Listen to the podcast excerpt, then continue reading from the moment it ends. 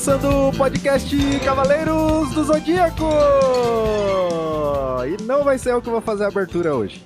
Vamos lá, Jesus. A gente pegou um monte de comentário de ouvinte, direct e tal. É como se fosse um cast com vários temas. Bora. A primeira mensagem é uma mensagem emocionante, complexa, né?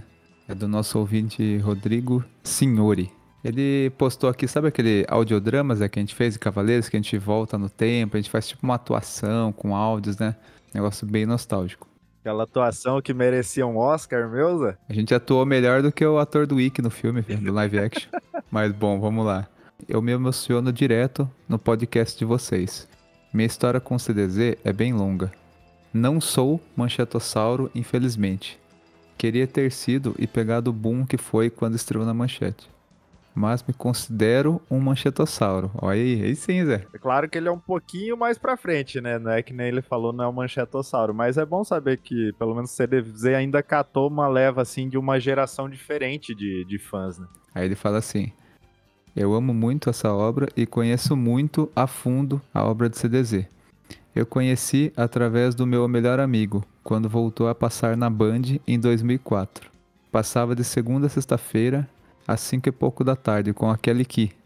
É isso que você falou, Zé. Então, que bom, né? Que além da manchete, teve uma galera que através da Bandeirantes conseguiu, né, pegar esse desenho em, em TV aberta. Teve a galera também que eu sei do Cartoon Network, na TV a cabo, que passou também, né? Então, eu acho que tem três gerações, né, de, de pessoas que conseguiram assistir Cavaleiros do Zodíaco na TV.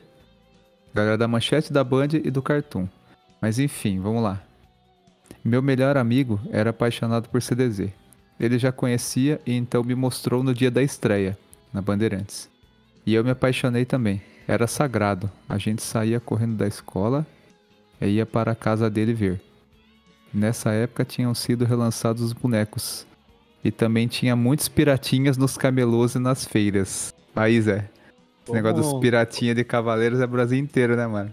Não, normal. Era o o Seiya com, com a roupa do Superman. Uma vez eu coloquei no Google, assim, bonecos piratas de CDZ. Mano, tem Shiryu de cabelo rosa, tem um Seiya cabelo longo, tem um, os cavaleiros que não existem, né? As armaduras meio misturadas. Armadura do, do Cisne, né? Que é sempre branco ou prateado. Eu já vi umas versões verde dela, azul. Não, tem muito, muito. É normal. Hoje em dia, hoje em dia é assim também. Você vai ver. Hoje em dia, é claro que não vende tanto de CDZ, vende mais de, da Marvel, da Disney. E você pega direto. Você vai na feira assim, você vê uns, uns piratinha brabo mesmo, velho. O duro que, tipo, a mãe, o pai vai. Ai, meu filho gosta desse personagem. Leva pra casa e chega em casa lá, o filho. Nossa, vou ganhar um presente, não sei o que. Chega lá, o negócio tudo estranho, né? O filho fica até até assustado. É a mesma situação quando a mãe vai comprar um videogame. Na época, né? A mãe ia comprar um videogame filho, o filho fala: Não, mãe, eu quero um PlayStation, PlayStation. Quando chegava em casa, o que que era? Um Polystation. é a mesma coisa. PlayStation, CDzinho, né? Só jogo foda. Chegava lá Polystation, que era um cartucho, né? É, era um jogo Piratation também, era embaçado. Bom, eu tinha uns dois ou três piratas, porque era bem pobre na época. E ele já tinha mais, alguns originais, uns piratinhas e tal. E todo final de semana, sábado e domingo, eu ia na casa dele, bem cedinho com os meus cavaleiros. E ele já estava lá acordado me esperando. A gente sentava no chão, juntávamos os meus cavaleiros os dele e brincávamos, refazíamos a história do anime e também criávamos outras. Das 8 da manhã até as 5 da tarde, sentávamos e brincávamos de cavaleiros.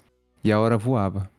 A gente tinha muito cuidado, brincávamos, mas nunca chegamos a quebrar um boneco. Nos domingos, bem cedinho, íamos para a feira com o pai do meu melhor amigo. E íamos na banca de jornal, ele comprava os mangás, que na época era semanal, era cinco reais. A gente surtava lendo os mangás. O tanto que a gente enchia o saco da irmã mais velha dele para alugar os filmes dos Cavaleiros na locadora para a gente assistir a gente devia ter visto umas 10 vezes cada filme. Caramba, ele tinha muitos ciúmes dos bonecos e dos mangás. Mas eu era o único que ele deixava pegar e tal. A gente era praticamente irmãos. Nossas mães já eram amigas desde antes de nós nascermos. crescemos juntos um na casa do outro, com os mesmos gostos: Cavaleiro, Dragon Ball, Digimon, Pokémon, Yu-Gi-Oh! Passamos por todas as fases. Mas Cavaleiro sempre foi nosso amor maior. Fomos crescendo e continuávamos brincando com os bonecos, indo atrás dos mangás, revistas. Juntos conseguimos guardar uma grana para comprar o VHS do filme dos Cavaleiros. Foi uma alegria enorme. Cada semana ficava com um. Tinha um moço mais velho, conhecido meu amigo, que de vez em quando aparecia com uns bonecos diferentes que a gente não tinha, os de Asgar, os de Poseidon também. E aí a gente trocava, depois trocava, era um rolo. O preferido dele é o Yoga, o meu é o Shun. Eu era muito zoado por gostar do Shun, mas nunca tinha vergonha. Sempre falava que o Shun era foda por ser bondoso, verdadeiro, pacífico, que não gostava de lutas desnecessárias e brigas. E eu achava irado como eu me identificava tanto com o Shun. Cavaleiros mudou totalmente minha vida. Eu tinha muitos problemas familiares quando era pequeno. E meu melhor amigo me salvou quando me mostrou Cavaleiros. Cavaleiros me ensinou muito, coisas que talvez se eu não tivesse assistido, fosse uma pessoa totalmente diferente. Aprendi o valor da amizade, do amor, lealdade, perseverança e aquela coisa de nunca desistir perante as dificuldades. Aprendi até a ser justo. E até hoje, Cavaleiros é muito presente na minha vida. Tenho toda a trilha sonora e quando ouço, a nostalgia é instantânea. Vem um sentimento tão forte, algo muito bom que me emociona muito. Pois me lembra dessa época tão boa, tão boa e feliz que eu tive com Cavaleiros e meu melhor amigo. Agora vem a parte pesada, né, Zé? Já com 16 anos, infelizmente, uma coisa que jamais imaginaria aconteceu. Meu melhor amigo tirou sua própria vida. Foi terrível, foi muito difícil, e foi justamente em Cavaleiros a paixão que ele me mostrou, que não me deixou afundar e cair num poço em que eu não iria mais conseguir sair. Cavaleiros então ganhou ainda mais sentido e força na minha vida, porque foi algo que ele me ensinou a amar junto com ele. E anos depois, o que ele me ensinou é, seria o que me manteria firme e com as lembranças mais bonitas e felizes que eu poderia ter. Alguns dias depois da morte dele, a mãe dele me ligou pedindo para que eu fosse até a casa dele.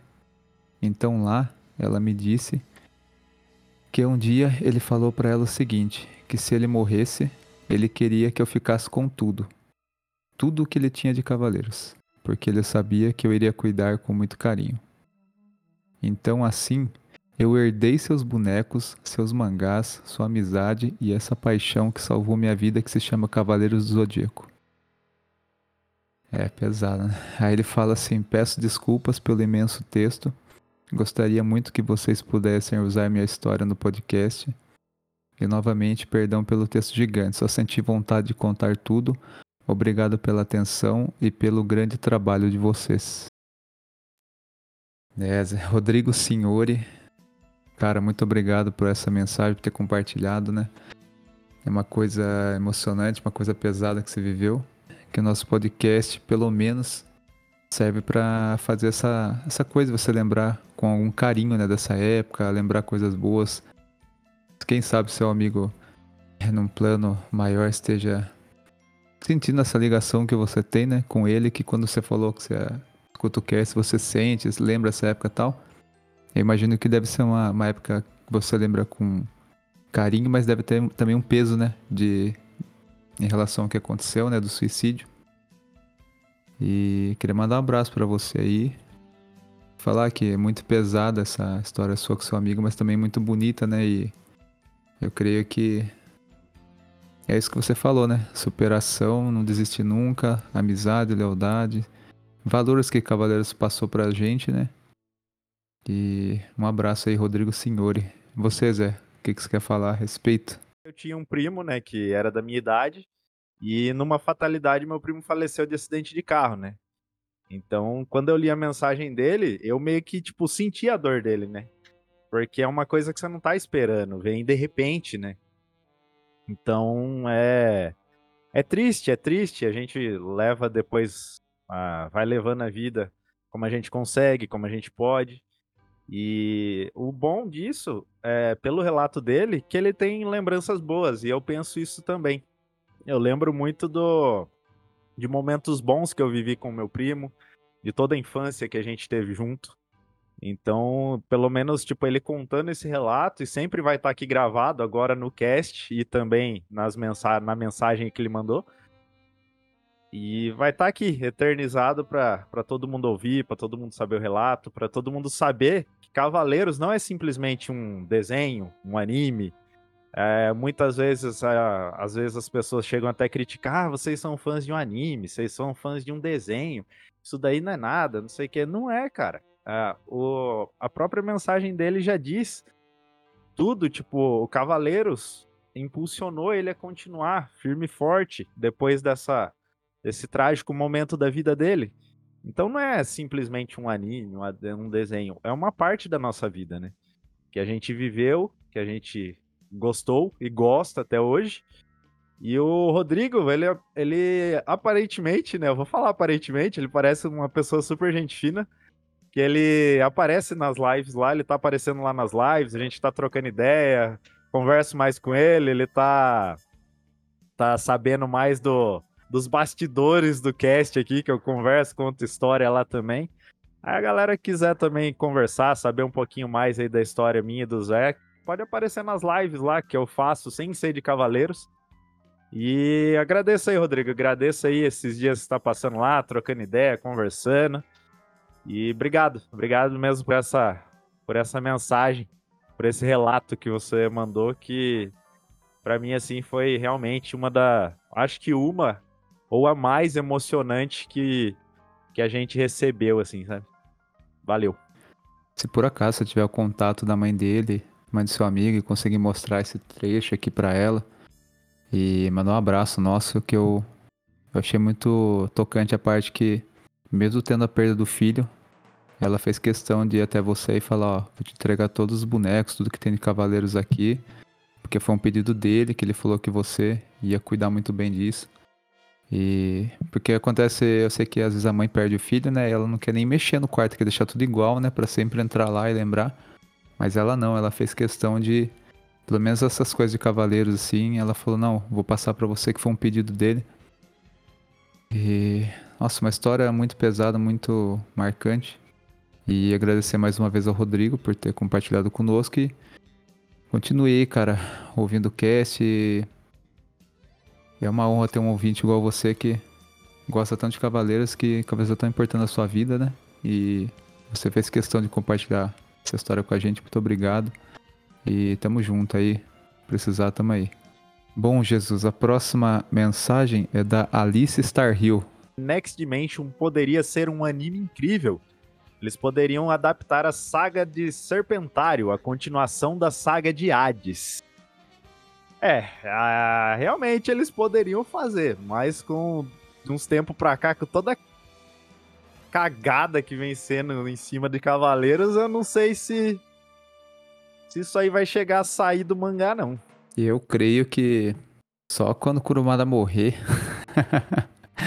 aí é sei lá, as filhas dele que tomam conta, né, da Kurumada Pro, que é a produtora dele, talvez contactem, né, as pessoas que trabalham com Kurumada, a criadora do Santia Show, do Lost Canvas, o Jerome lá, criador do da HQ francesa, e fale, ó, a história Next Dimension foi até aqui, e vocês como fãs conhecem muito a obra tal, tinham a aprovação do meu pai para mexer na obra, então quero que vocês continuem, e daí sim, com, sei lá, três fãs ali que são roteiristas que conhecem muito a fundo e amam muito a obra, eles iam conseguir levar Next Dimension para frente, fazer a saga de Zeus e tudo mais. Porque, sinceramente, do Kurumada eu não espero nem que ele consiga concluir Next Dimension, porque é uma obra que está mais de 10 anos ele está fazendo e ele está repetindo aquele conceito das 12 casas, sabe? Me demonstra que parece que acabou as ideias dele, ou que ele está no mesmo trilho, sabe? Em vez de ele criar uma história nova, uma saga nova, ele foi para as 12 casas e tá criando Next Dimension nas 12 casas ali. Me mostra um certo, uma certa falta de criatividade dele. Parece que, sei lá, Kurumada ele teve o clássico, teve ali até a saga de Hades e parece que acabou a criatividade, né? Porque o prólogo do céu parecia ser uma coisa interessante, ele descontinuou, e depois disso você vê que ele não criou mais história nova. Tudo que veio de novo, sei lá, Santia Show, Ômega, foram coisas criadas por, por outras pessoas, né? E o Lost Canvas em si, que poderia ter sido criado pelo Kurumada, na verdade foi o quê? Foi uma fã que viu aquele papo da Guerra Santa de 100 anos atrás e resolveu recriar aquilo. E acabou virando mangá e anime, né? Então, Alice, concordo com você. Poderia, sei lá, toda essa grana que estão gastando com Netflix, com live action, com outras coisas, poderiam ter feito o quê? Continuar o anime do Lost Canvas, terminar ele e depois começar a Next Dimension, uma continuação da saga de, de Hades, os Elísios, né? Mas infelizmente a gente vê a Toei queimando muito dinheiro com coisas que, vamos falar a verdade, estão sendo inúteis, porque não estão renovando o público e ainda estão fazendo o público antigo torcer o nariz e passar raiva e ficar frustrado, né? Bom, Jesus, próximo, próxima mensagem aqui sou eu que leio então, né? Do nosso amigo Guilherme Borges. Queria deixar também um abraço especial para ele, que é um dos ouvintes que mais são engajados com o podcast, né? O cara posta no Instagram dele o arroba, é, marcando, né? Tipo, ou seja, aquela coisa que a gente já falou. Pô, não pode ajudar com dinheiro? Pega seu Instagram pessoal, marca o podcast Cabelo Zodíaco e reposta lá quando a gente postar um episódio e tudo mais. Porque daí as pessoas que te seguem, muitos ali podem acabar. Olha, que legal. Existe um, um podcast Cabelo Zodíaco e pode virar ouvinte, né? Então você não está ajudando com dinheiro se você não puder, mas você está ajudando divulgando. O Guilherme Borges escreveu o seguinte: O que salvaria mesmo é continuar Lost Canvas, pois Cavaleiros sempre existiu para vender os bonecos. E infelizmente hoje em dia a Toei não investe, porque tem animes que estão no hype e Cavaleiros pega mais o público da nostalgia. Então, aquela coisa que muita gente fala, né? Caso Cavaleiros ele virou só um caça-níquel pra Toei e pro Kurumada, né? É um, eles sabem que pega a nostalgia da galera, então continua lançando boneco, porque tem pessoas do mundo inteiro que colecionam. E são bonecos caros, então rende muito dinheiro pra Toei e para o Kurumada também. E eles ficam presos a isso, né? Vender boneco através da nostalgia. E quando eles tentam criar obras novas para renovar o público, eles ficam mudando a obra clássica. Então, eles acabam não agradando nem gregos nem troianos, né, Zé? E eu acho que, sinceramente, o Cavaleiros hoje em dia, sei lá, se não tivesse boneco, talvez acontecesse igual o Dragon Ball, né? Que Dragon Ball até tem os bonecos, mas o forte dele não é venda de bonecos. Então, eles fazem animes, fazem animes novos, né? Fazem várias é, continuações daquele anime clássico do Dragon Ball. E o Cavaleiros, como ele tem essa coisa de vender boneco, parece que a Toei e o Kurumada ficam muito presos a isso e acabam ficando preguiçosos na questão de criar um novo anime ou fazer um remake do clássico, né, Zé? Ah, o, o, hoje em dia, eu não vejo. Cara, eu acho que eu não consigo mais colocar tanto culpa na Toei, velho. De verdade mesmo. Eu acho que é mais culpa do Kurumada, que tenta frear o Cavaleiros de, de alçar voo aí. Porque realmente, os bonecos do, do Cavaleiros, claro que tem muito action figure muito legal, muito massa de outras obras e tudo mais. Só que o do Cavaleiros, essa. Essa parte de armadura, velho, é muito bonita no, nos action figure, nos bonecos. É muito bonita. Então, a, eles ganham dinheiro por causa disso, mas eu acho que eles não ganham tanto dinheiro hoje em dia que nem se eles lançassem uma obra boa. Se eles lançassem uma obra boa, ia vender mais, eles iam ganhar mais dinheiro.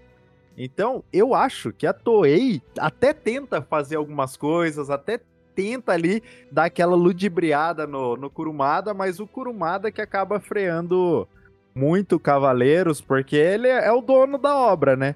Então ele deixa algumas coisas passar, outras não. Ele aceita algumas coisas, outras não.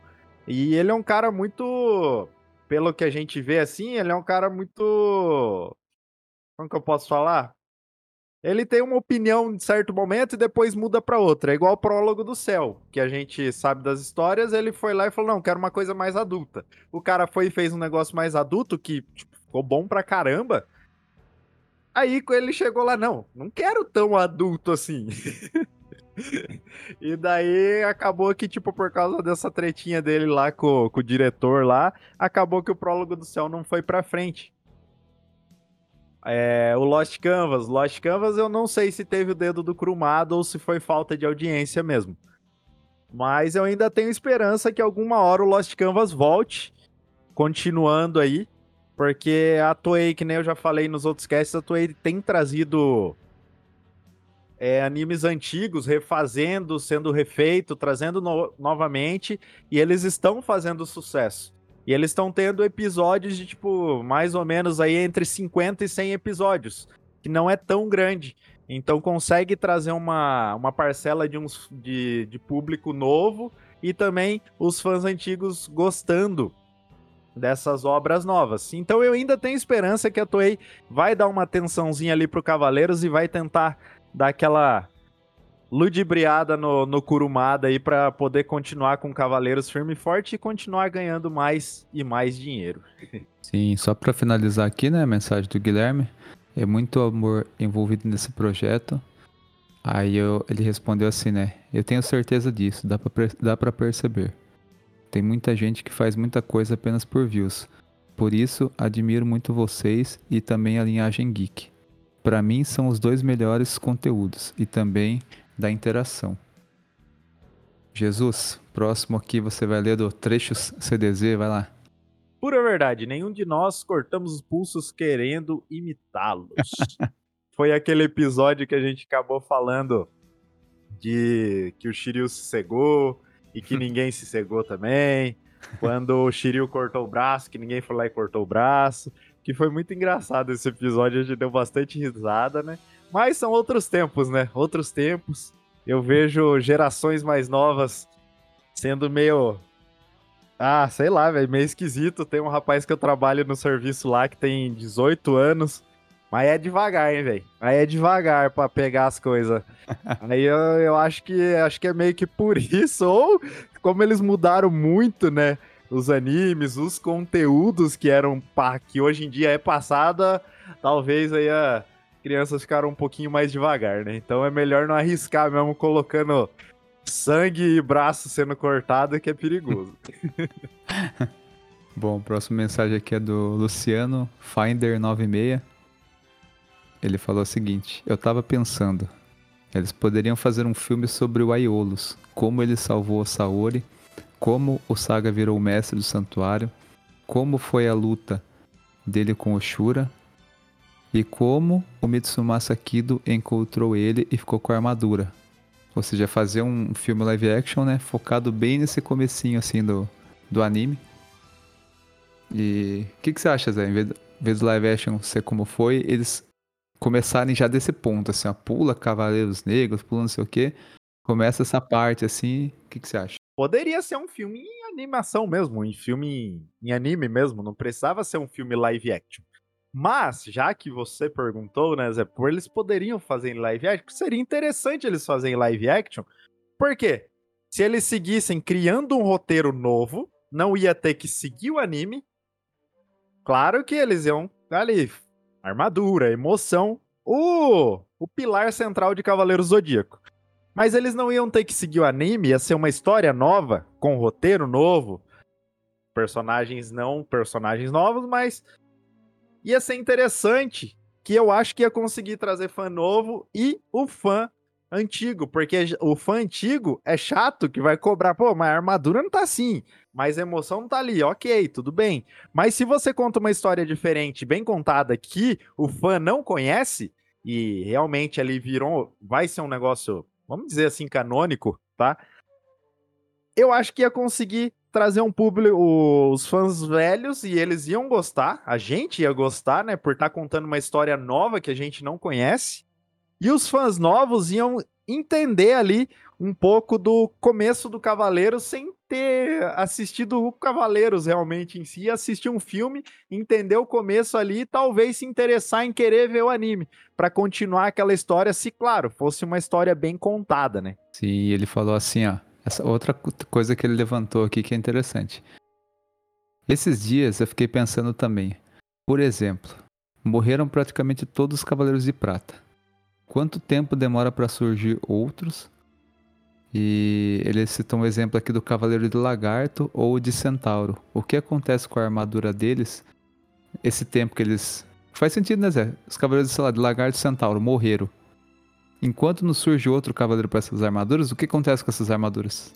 Então, é a mesma coisa que, que a gente já chegou, acho que a comentar num anime, num, num episódio uma vez, para eles contarem essas histórias de Cavaleiros de Prata, que a gente não sabe muitos Cavaleiros de Prata. A gente leva a entender o quê? Do é a mesma coisa do Cavaleiro de Bronze. Algumas armaduras vão para que nem a do Seiya, ficou lá sobre o domínio do santuário. Quem quisesse a armadura de Pegasus ia ter que lutar lá no santuário para pegar a armadura de Pegasus. A do Yoga ficou lá na geleira. Então, as armaduras eu acho que elas têm lugares próprios que elas vão e cada um vai ter que conquistar elas de, de alguma maneira. É que no no Cavaleiros mesmo não conta as histórias dos Cavaleiros de Prata, a gente não sabe muita coisa, né? Mas o que eu entendo é isso, quando um cavaleiro morre e deixa de ter a, a um cavaleiro daquela armadura, a armadura mesmo vai para certo ponto que ela tem que estar, tá, que ela tem que ficar. A armadura, que nem sempre fala, né? A armadura no anime ela é viva.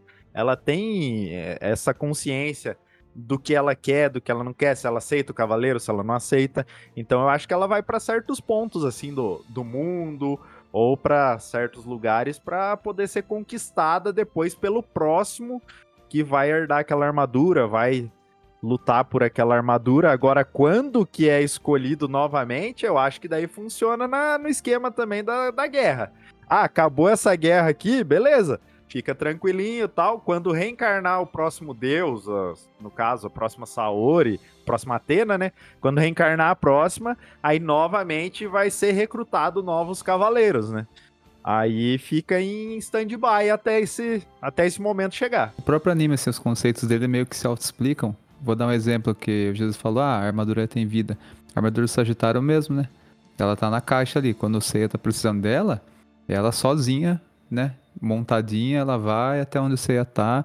Então, mesma coisa, digamos assim. Digamos que o Shiryu, Cavaleiro do Dragão, morreu. Ele morreu, a armadura se monta sozinha, entra na caixa de Pandora e ela volta lá pro fundo da cachoeira de Rosan né? Lá no onde tá o Mestre Ancião. Vai ficar lá embaixo da cachoeira até surgir o próximo Cavaleiro Dragão, né? Através dos treinamentos e tal, com o Mestre Ancião. Mesma coisa, por exemplo, o Cavaleiro de Cisne. O Yoga foi lá, rompeu a geleira. Se o Yoga morrer, a armadura vai sozinha voltar para lá, entrar lá no meio da, da, da montanha de gelo, né? E vai ficar lá até surgir um novo Cavaleiro de Cisne que vai ter que conquistá-lo de novo. Então a questão dos cavaleiros de prata acho que é a mesma coisa, né? Deve ter um ponto que a armadura ela volta para a origem dela, né, Zé? Sozinha, sem o cavaleiro ela volta, né? Sim, sim. Aí ele levanta outro ponto aqui. Esses dias eu lembrei do episódio que você comentou sobre os fãs e cavaleiros que são fanáticos, que criam teorias e usam o mangá como base. Na situação, envolviam Saga e Shaka. Deixei bem claro uma postagem que eu achava que o Saga era superior ao Shaka, e usei vários fatos. Só que tinha um fã do Shaka que me atormentou o dia todo com teorias da cabeça dele. Aí cheguei à conclusão que os fãs do Shaka são insuportáveis. Os fãs do Shaka sempre usam o episódio da saga de Hades quando os espectros lutam contra o Shaka com base nessa disputa. Eles determinam que o Shaka é superior ao, ao Saga em relação ao poder. Isso é uma coisa que a gente já falou num cast lá que a gente falou sobre o fandom tóxico, né, Zé? Porque se você for conversar com outros fãs de Cavaleiros lá em páginas do Instagram, em fóruns, e qualquer coisa, você vai ver que tem a galera que troca ideia numa boa e vai ter a galera que eles têm uma visão e eles querem impor aquilo. E se você for contra aquilo, eles começam a ofender você. E às vezes até parece que esquecem que Cavaleiros é uma obra de ficção, né? Eles levam a ferro e fogo. Não, tá aqui, que é assim, que é assado. Se você não sabe disso, você é um isso, você é idiota, você não sei o quê. Então é até engraçado você pensar que a maioria das pessoas que estão escrevendo isso são, sei lá, marmanjos de 20, 30, 40 anos às vezes. E você fala, meu, como é que um cara nessa idade já teve tempo para ter maturidade e tá brigando porque um cara vê uma coisa diferente de outro? Eu vou dar até o um exemplo, assim, a gente no cast, a gente fala, pô, tal coisa é uma porcaria, tal, não sei o que tal. A gente vai em base de acordo com as nossas visões daquilo. E a gente defende a ferro e fogo, que a gente pensa e tal. Mas se alguém falar o contrário, a gente não vai falar, você é um idiota, você não sabe nada, porque não sei o que. Não, mano, é uma, é uma obra de entretenimento e ficção, né, Zé? A gente não pode esquecer disso também, né? O Luciano aqui falou, né, que ele deu fatos e usou coisas do anime para falar por que, que ele acha o, o Saga mais forte, né? E o outro rapaz, ele não usou é, desses argumentos. Ele tirou coisa da cabeça dele, contando história e tentando fazer que o que o Chaka fosse mais forte, né? Então, é, pessoas assim são pessoas que são, tipo, são fãs exagerados, por, eh, no meu ponto de vista, porque defender desse jeito, você até inventar história, inventar coisa que você não tá no anime, que você não, não viu, que é só uma teoria sua, aí eu acho exagero. Agora, se você conversa ali com embasamento, trocando ideia, falando, tentando colocar seus pontos e tudo mais, é válido. E é gosto, né? Também tem aquele, aquela, aquele ponto de gosto, né? Eu, um gosta mais de um, outro gosta mais de outro. É a mesma coisa, às vezes, eu e o Zé que dá. Não treta, né? Mas às vezes dá aquela, aquele atrito entre eu e o Zé e, falando do Shiryu e do Yoga. E eu acho que o Yoga é mais forte. Mas não o, é. o Zé acha o Shiryu mais forte. A gente às vezes conversa, tem um embatezinho ali, mas a gente sabe que cada um vai ter seu gosto e não importa muito se você tá sendo. Puta, é isso, tá provando. Você pode estar tá provando, mas você gosta mais daquele personagem, não adianta. Não, é a verdade é uma só, né? O Shiryu é o mais forte e quem pensar o contrário disso tá errado. Então vamos para a próxima mensagem aqui, Zé. Não, concordo. É, é igual, é igual a Marin fala lá no, no, no live action, que o Wiki de Fênix é o cavaleiro mais forte de todos. Ah, não, da... igual ela. Ela, ela, ela a, Marin, a Marin entende, ela é mestre, ela tá lá no santuário, ela viveu com os Cavaleiros de Ouro. Imagina, Cavaleiro de Ouro, de Prata, ela sabe que o Ikki é o mais forte. Tem, tem erro. Zé, a Marin não. A Marin do live action todo furado, todo nada a ver com o clássico e. Vamos pro Vitor Tixia, que é o próximo aqui, que eu não quero nem lembrar esse live action, Zé. Ai, Vitor Tixia. Não sei se esse é seu sobrenome, mas se for, Diferentão, hein? Oriental. É. Oi, sou de São Paulo, conheci por meio do Spotify e como forma de apoiar baixei o Orelo, só ouço vocês lá. Aí galera, isso aqui é um relato que o Vitor, para apoiar a gente, além da galera que compartilha, que divulga, também é um outro método de apoiar a gente, ouvindo lá pelo Orelo, né? Já ajuda a gente a monetizar um pouco o canal, é, eu entrei na Aurela esses dias, a gente tá. Até que não vou falar com bastante tal. Claro que a maioria do nosso público tá ainda no Spotify. A gente tenta trazer por ela pra gente ganhar um pouquinho mais de monetização. Mas vem aumentando o público ali da Aurelo. E tem pessoas que até falam que não conhecia a, a Aurelo e passou a conhecer por causa da nossa divulgação. Então, vou entrar em contato com a administração da Aurelo para a gente poder receber um pouquinho mais, né, Zé? É uma forma de ajudar, não é muito, mas é algo. Se todos fizessem, seria de grande valia pro canal. Só fiquei sabendo, Orelo, que é o que eu acabei de falar, tá? Beleza, é o que eu acabei de falar. Só fiquei sabendo Orelo por conta da divulgação que fizeram. Tá? Então, tá aí. Galera, vai lá na Orelo. Ficou aqui um jabá no meio do caminho. O próximo aqui é o Henrique Lito, que ele é tatuador do Fred lá do Desimpedidos, que tava no Big Brother agora e tal. Ele fez aquela tatuagem do Oliver Tsubasa no, no braço do, do Fred, né? Ele é ouvinte nosso, troca ideia e tal. Inclusive quer participar do cast, ele mandou uma mensagem assim. Até hoje não consegui nem ir no podcast de vocês. Não esqueci não, viu? E esse relato é aquilo que eu conversei com Jesus, né? Que a gente gostaria né, de poder focar mais no cast, ter mais tempo para marcar entrevistas com o Hermes Baroli, que era só a gente agendar e por questão da gente não conseguimos. Tem o Henrique Lito, tem o Marcelo Del Greco. Então, a gente espera, né, Zé, mais pra frente conseguir voltar às entrevistas, né, que já aconteceram algumas. E mandar um abraço aí pro Henrique Lito. É, a gente tem vontade de, de trazer os convidados, que é um momento interessante, porque daí foge um pouco da rotina aqui do cast de ser só eu e o, só eu e o Júnior, né? Foge um pouco. É legal trazer convidados novos, saber histórias novas. É mais questão de tempo mesmo, de agenda. Só detalhe aqui, ó, não contem para ninguém que é mais culpa do do Júnior aí do que minha, tá? É embaçado. Tem mulher, tem filho, tem trabalho, tem tudo, é difícil. Agora minha mãe tá gravando porque minha mulher tá fazendo um curso, daí minha filha tá na minha sogra, então a gente aproveitou, né, Zé? Tamo gravando aqui no meio da tarde, né? Então é embaçado essa questão de agenda. Mas quem sabe, né, Zé? Em breve voltar às entrevistas, quem sabe gravar em estúdio, esses sonhos ainda eu creio que vão se realizar. Não, a gente vai chegar lá, a gente vai chegar lá. O público vem aumentando, a galera vem dando apoio, a gente tá fazendo as lá, tá fazendo live, né, na Twitch, no YouTube, no Instagram também. A gente tá tentando entregar para mais públicos aí, para alcançar mais público, pra gente poder focar um pouco mais aqui no podcast. Quanto mais gente, que nem a gente tava falando, quanto mais gente ouvir Norelo, mais a gente monetiza, mais tempo a gente talvez tenha para deixar de fazer alguma coisinha aí, às vezes em relação do trabalho, alguma coisa para a gente poder pegar no, num domingo, no fim de semana, durante a semana até para poder gravar o cast, beleza? Então agora vamos para o Vinícius Araújo. Eu também, deixa eu ver aqui, pera aí, deixa eu ver aqui, eu tive esse álbum horroroso, kkk, o álbum de figurinhas, tá, galera? O álbum de figurinhas, e não era horroroso, era muito bom, velho. Se for, eu não lembro se esse álbum aqui, o Zé pode falar daqui a pouco, já vou ler a mensagem também. Eu não lembro se esse álbum aqui era daquelas figurinhas grandes ou era de chiclete, porque tinha uma que era de chiclete também. O de chiclete era meio horrível de colar, mano, mas as de figurinha grande eu gostava, tá? Eu também tive, melhor que ele, só aquele que era uma bala que cortava a língua.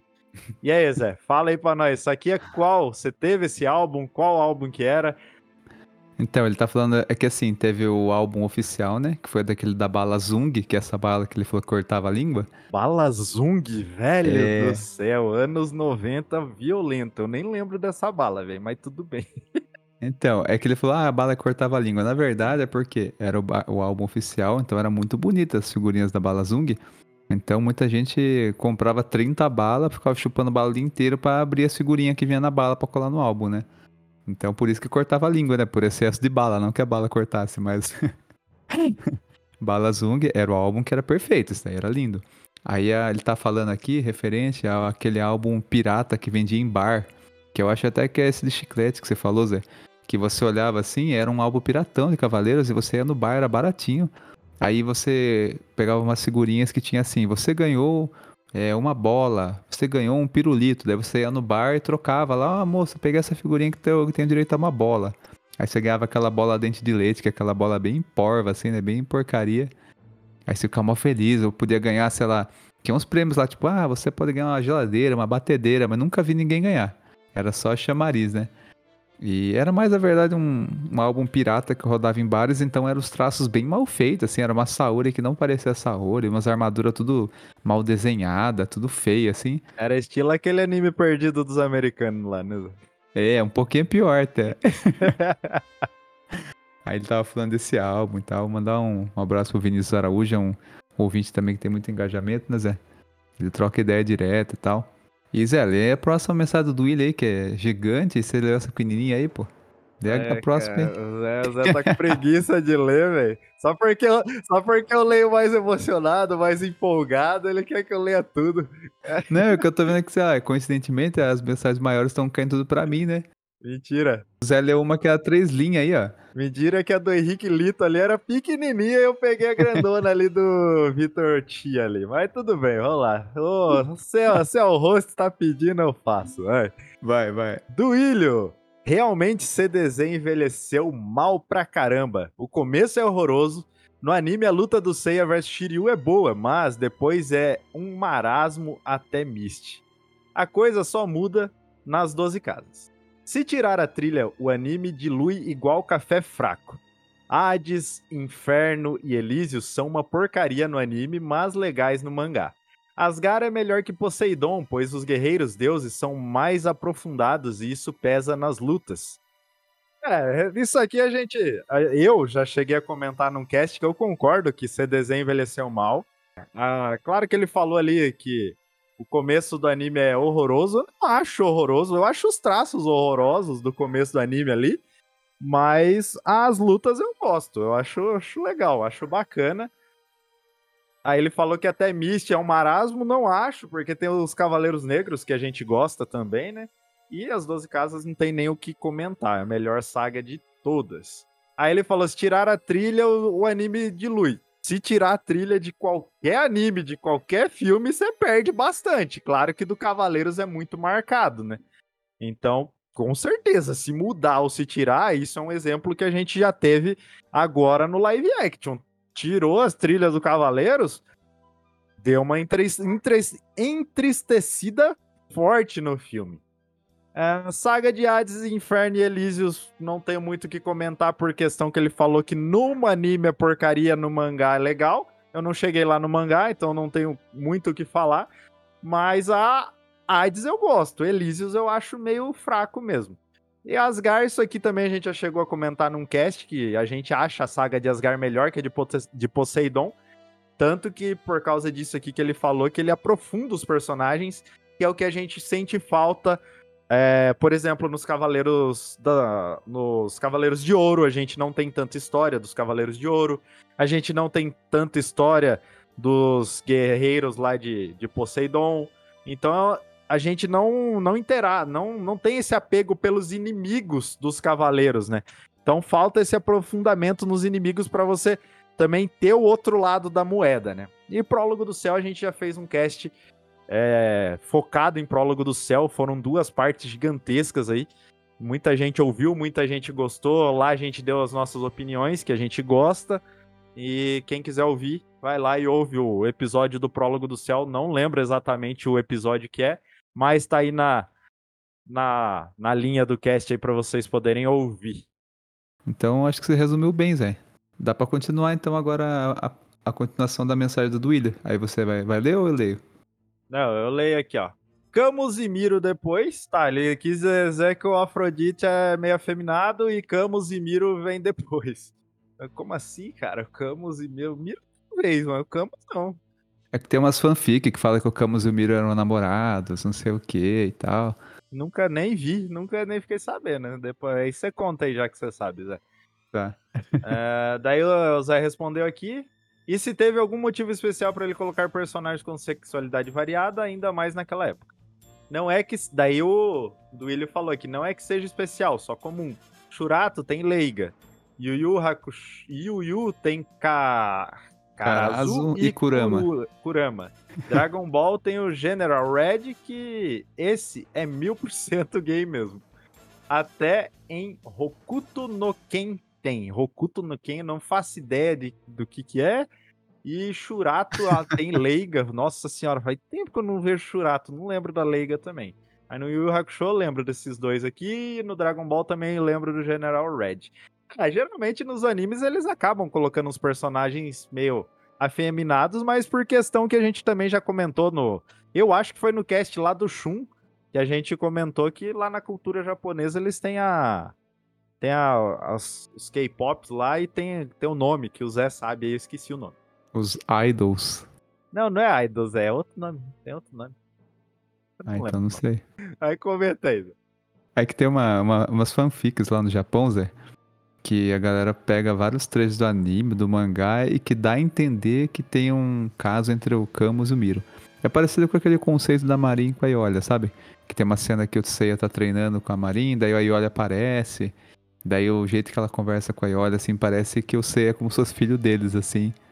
E... a galera diz, assim, que o olhar da Marin e do Iolia dá, dá a entender que eles têm um caso e tal, né? A galera hoje em dia chama, fala que é chipar, né? Ah, eu chipei os dois e tal. Aí tem uma galera que chipa o Camus e o Miro. Aí tem uma fanfic japonesa que ficou famosa, que mostra, né, que o Camus e o Miro são casas próximas, né? E tem aquela coisa assim do, do Yoga conseguir vencer o Camus, daí quando ele chega na casa do Miro, aí o Miro fica tipo, ah, você matou meu namorado, sabe? e por isso que o Miro não chega já. Porque o Miro ele podia já direto Antares no Yoga, né? Que o Yoga chega todo arrebentado lá, né? Mas não, ele vai dando várias agulhadas até fazer o Yoga sofrer muito para depois morrer Cantares. Então a fanfic pega esse trecho, assim, essa questão e cria uma, uma história de como se eles fossem gays e o Miro estivesse vingando a morte do Camus, que é o namorado dele, sabe? Tem uns papos assim. Uhum. Aí por isso que ele fala, né? Tipo, ah, o Afrodite ele aparentava ser gay, né? O Misty também. O Misty, na verdade, eu acho que ele não aparenta ser gay. Eu acho que o Misty apare- aparenta ser transexual. O Camus e o Mira com essa questão da, da fanfic. Então, esse ponto que ele levantou, né? Tem o Shurato, tem o Leiga, eu lembro do Leiga, eu lembro do, do Kurama, do Yu Hakusho, que ele lembrava até o Shun, inclusive até o cabelo, tudo pa- parecia muito com o Shun e a personalidade, assim. É, é uma coisa que, que japonês tem, né? De trabalhar bastante androgenia, né? Aí, Sexualidade. essa palavra aí, andrógeno, achou? Ah, Achou.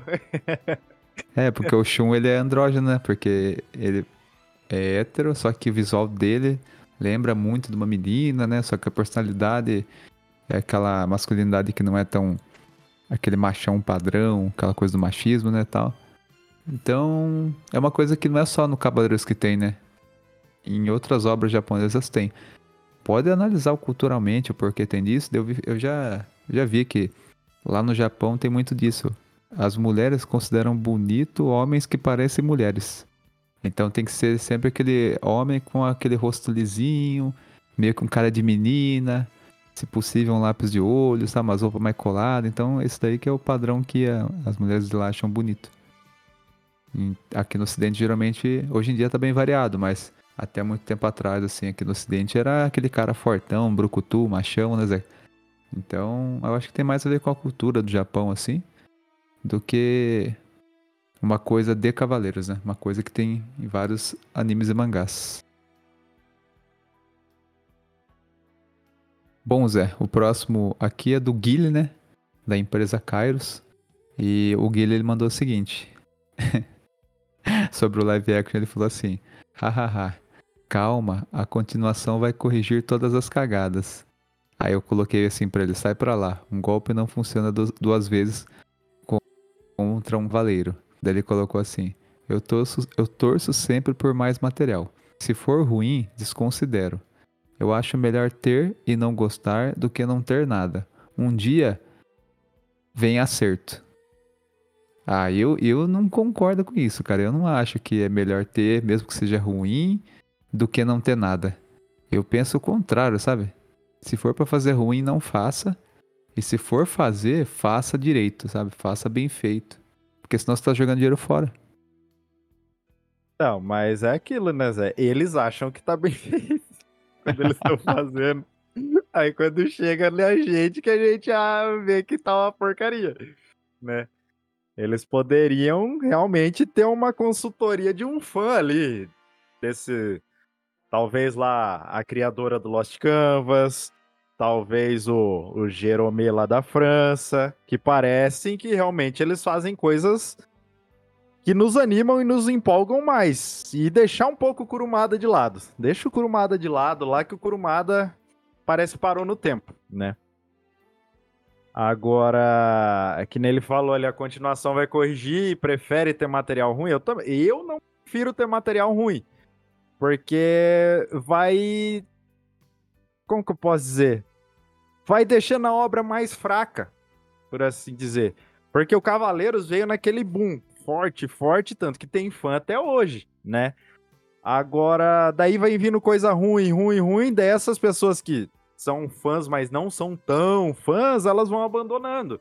Aí quando sai uma coisa nova, por exemplo, é, no live action, todos os fãs acredito eu que foi assistir. Acredito eu. Talvez alguns não, porque viu um review aqui, um review ali, falando que era fraco, que era ruim, mas a maioria foi assistir. E essa maioria que foi assistir não tá conseguindo nem fazer o filme se pagar, entendeu? Então eles têm que. E daí num próximo, ah, vai ter um filme 2. Ah, mano. Eu não vou gastar meu dinheiro pra ir assistir um filme, me deslocar até da minha. sair da minha casa, gastar gasolina, pagar estacionamento de shopping, pagar o ingresso, pagar uma pipoca, gastar ali se for sozinho ou se for com mais alguém, gastar em média uns 60, 90 reais ali, que é um dinheiro alto, né? Hoje em dia aqui no Brasil, pra me decepcionar. Então, no segundo filme, tem, o primeiro filme foi ruim. Se realmente chegar a ter um segundo filme,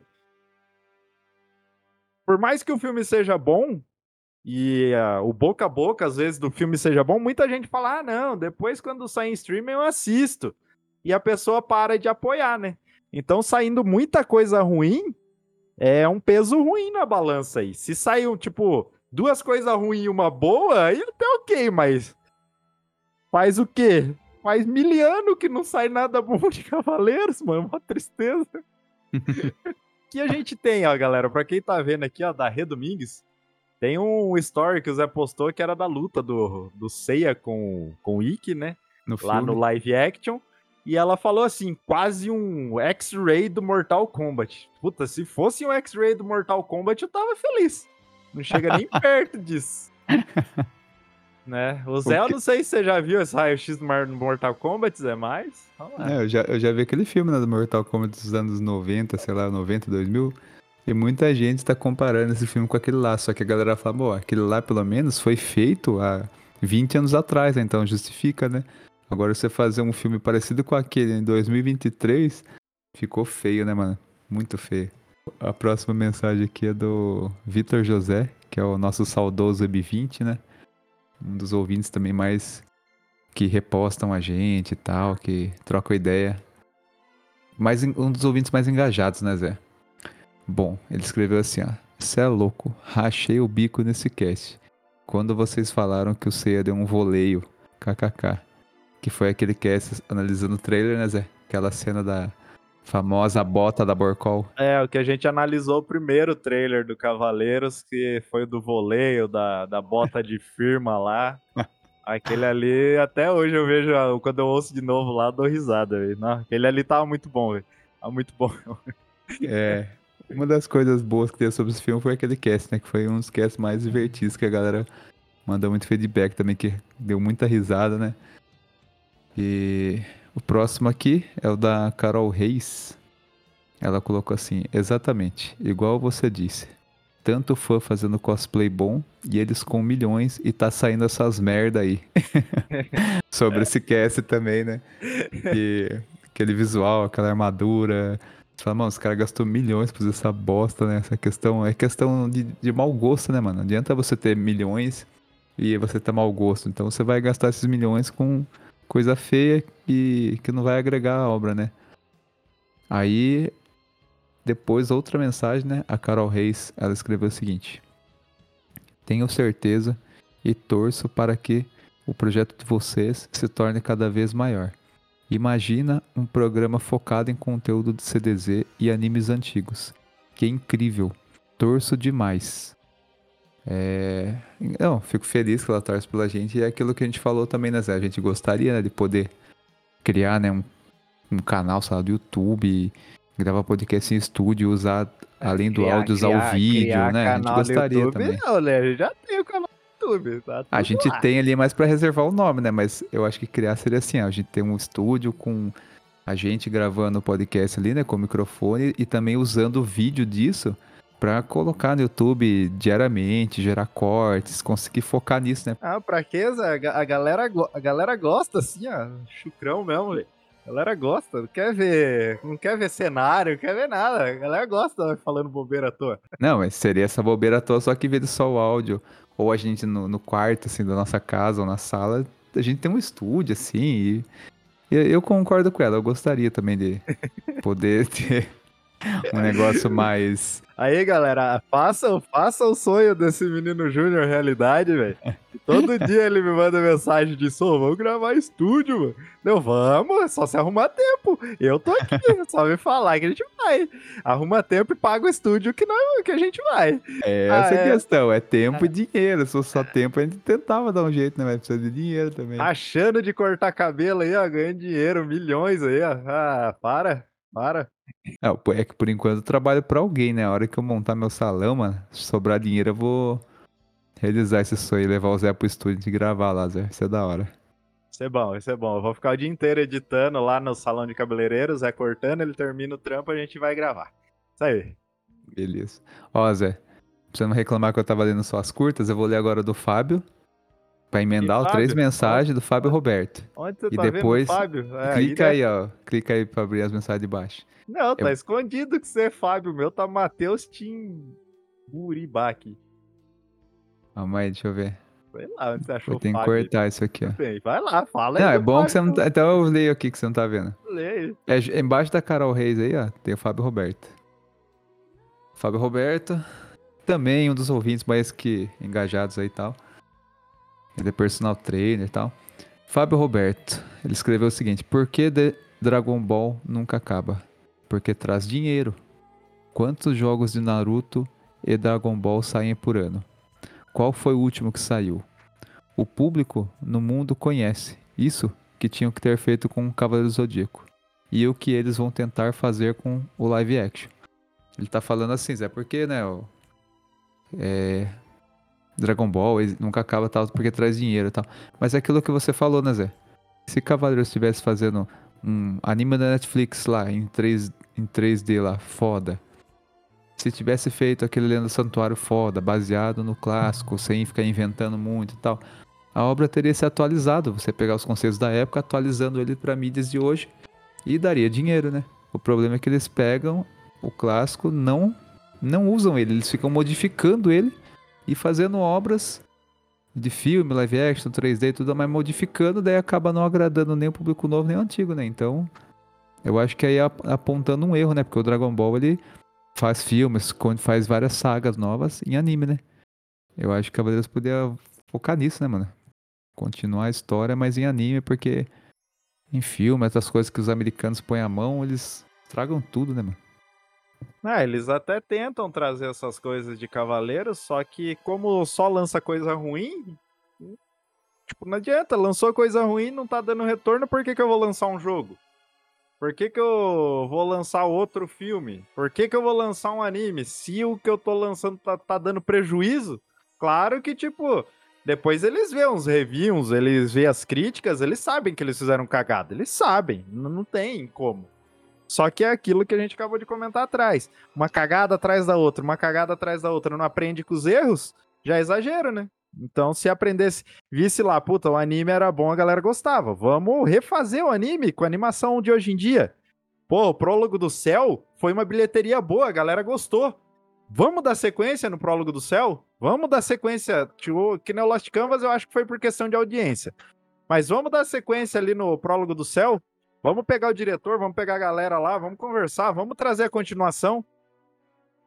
Então, eles não têm um foco certo do que eles querem fazer, eles tentam trazer coisas novas até para atualizar a obra em live action, em jogos. Jogos tem até jogos bons. Tem o de celular, que eu acho que é Sansei Awakening, que é muito famoso. Tem alguns outros jogos de cavaleiros no celular que são bons também, são legais. Tem o. Eu não lembro se esse é. Os Cavaleiros do Zodíaco. Eu não lembro o que tem do, do Play 4. Que também é bem legal, um jogo de luta bem gostoso de jogar, bem feito. Só que não dá tanto retorno e o esperado, porque eles querem ganhar a quantidade de dinheiro que eles ganhavam na época que Cavaleiros estava no auge.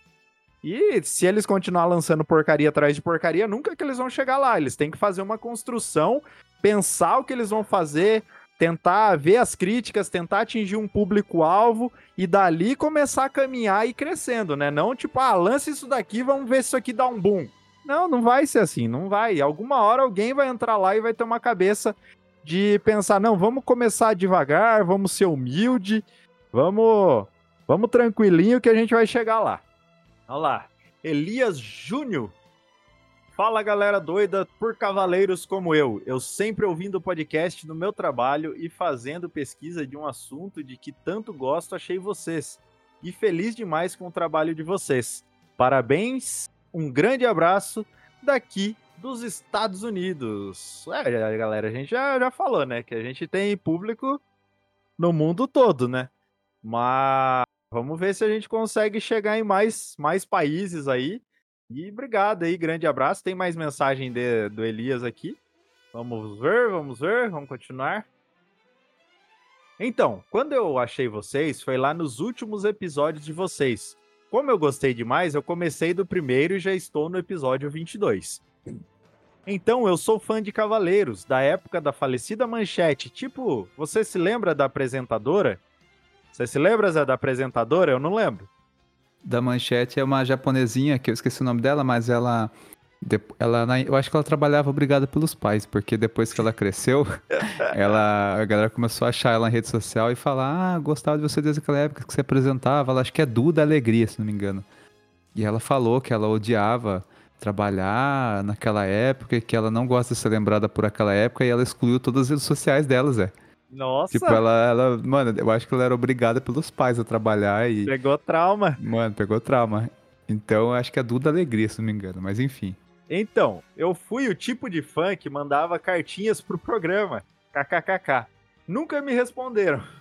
Então aquela época passou e eu vim pra cá e eu tinha 19 anos, em 2003. Quem que nunca mandou uma cartinha pra um programa e nunca foi respondido? Levanta a mão aí e manda mensagem pra gente lá no direct. Eu completei 20 anos de América e eu vou fazer 40 anos agora, no dia 1 de abril. Espero que não seja mentira.